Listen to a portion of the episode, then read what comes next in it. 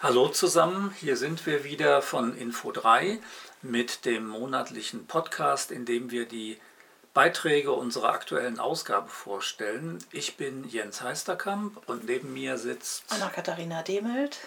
Und wir haben hier in Frankfurt für euch ein Heft zusammengestellt, diesmal, wo es um das Thema Bewusstsein geht. Und das ist ja ein weites Feld, Anna-Katharina.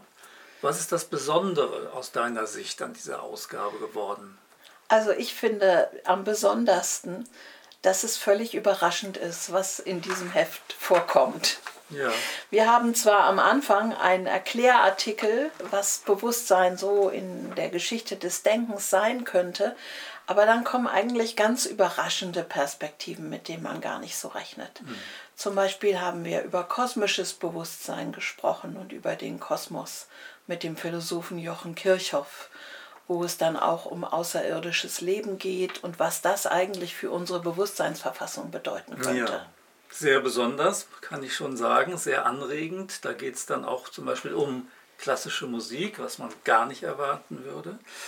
Ja, dann haben wir aber auch von dir ähm, einen Beitrag, wo die anthroposophische Perspektive von Bewusstseinsbildung sehr stark zur Geltung kommt und wo ich sagen würde, das ist auch ein wirklich praktischer Artikel, also etwas, wo man als Leserin, als Leser sehr direkte Hinweise bekommt, was man denn tun kann in der eigenen Auseinandersetzung mit dem Bewusstsein. Ja.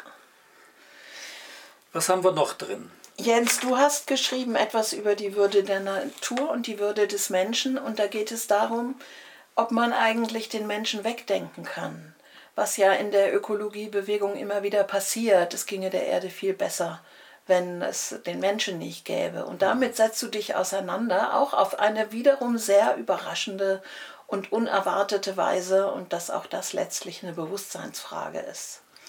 Aber wir haben auch eine Landwirtin im Heft, die davon berichtet, wie sie ihr Bewusstsein zusammen mit ihren Kühen erweitert. Ja, das ist wieder so was richtig Lebenspraktisches und auch ein, ein, eine sehr schöner, ein sehr schöner Einblick in ein Gebiet so der Landwirtschaft, das man sonst gar nicht so zu sehen bekommt.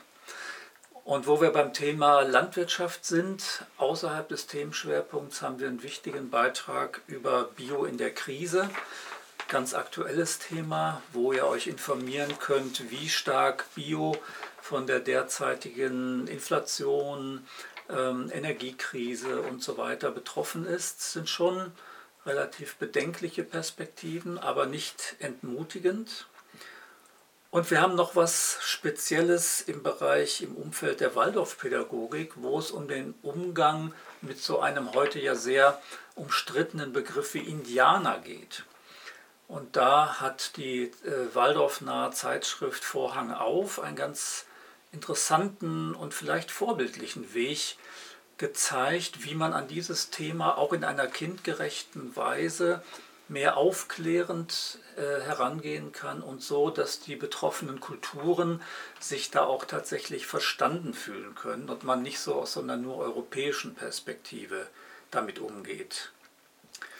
In diesem Sinne, lasst euch überraschen von den erstaunlichen Perspektiven zum Thema Bewusstsein und von den neuen Büchern, die wir diesmal in reicher Zahl im Heft haben, endlich mal wieder eine ganze Reihe an Buch- und Filmbesprechungen, so dass es also, glaube ich, ein überraschendes und buntes Heft geworden ist. Ihr wisst ja, auf der Website kann man es auch bestellen.